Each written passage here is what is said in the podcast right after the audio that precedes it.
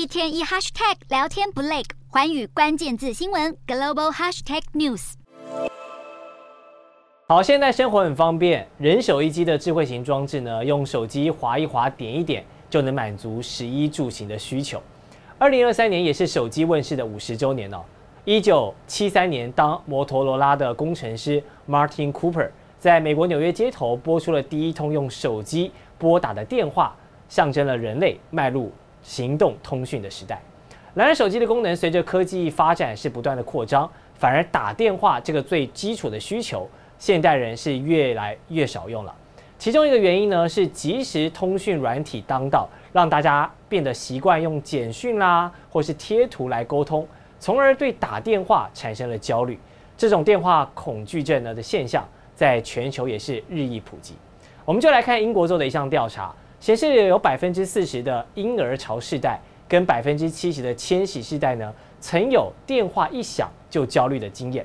而一九九七年以后出生的 Z 世代是网络的原生族群哦，他们对于忽视来电、拒接电话、喜好用文字或贴图沟通的方式更加的明显，又被称作是沉默世代。这种现象从心理学角度呢，可以发现。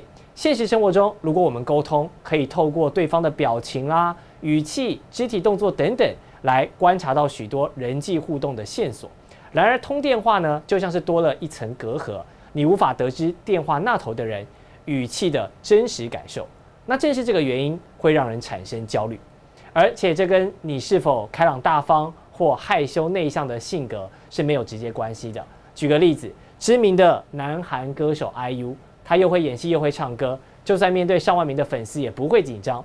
这种人你不会说他有害羞内向的倾向吧？然而他也有电话恐惧症哦。他说，即使是跟自己最好的朋友讲电话，都是重点讲一讲就好，无法超过三分钟。就连自己的妈妈来电呢哎呦，他都会感到焦虑。所以在韩国当地呢，甚至开启了针对这种通话恐惧的治疗课程。可见有越来越多人正面临这个困扰。那专家也建议呢，很多人拒绝讲电话的困难点之一呢，就是需要及时的回答，在做一些决策的时候呢，就会产生焦虑。他建议，如果问题真的很难立即回答，不妨就直接跟对方说你需要思考的时间，或者想好之后再回电给对方，把主动权掌握到自己手上。这样做就比较好，能够消除焦虑，避免因迫切而口是心非的回答。